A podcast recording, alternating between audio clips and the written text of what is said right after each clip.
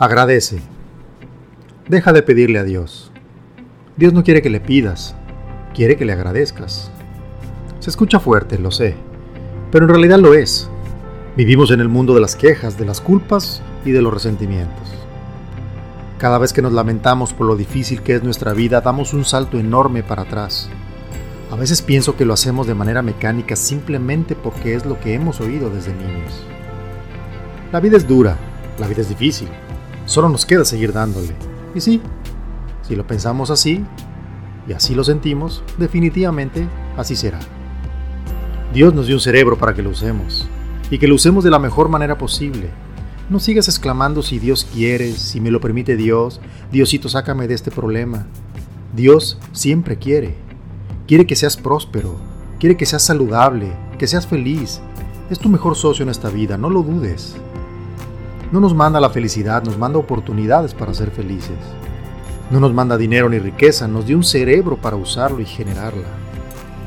Atraemos lo que deseamos y lo que decretamos con nuestras palabras y nuestras acciones. La ley de la atracción funciona y funciona muy bien. Así que tenemos que tener mucho cuidado con lo que decretemos diariamente.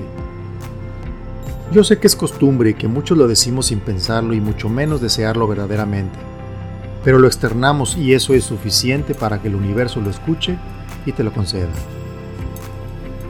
Sin dar una opinión religiosa al tema, te aseguro que la mentalidad de cada uno de nosotros influye en lo que recibimos de la vida. Si subestimamos el poder de nuestras palabras y peor aún, las acompañamos de emociones negativas, eso es precisamente lo que obtendremos. Dios no nos castiga mandándonos penurias y mucho menos se divierte con nuestro sufrimiento. Nos otorgó el libre albedrío como regalo precioso y único en esta tierra para que lo usemos a nuestro favor.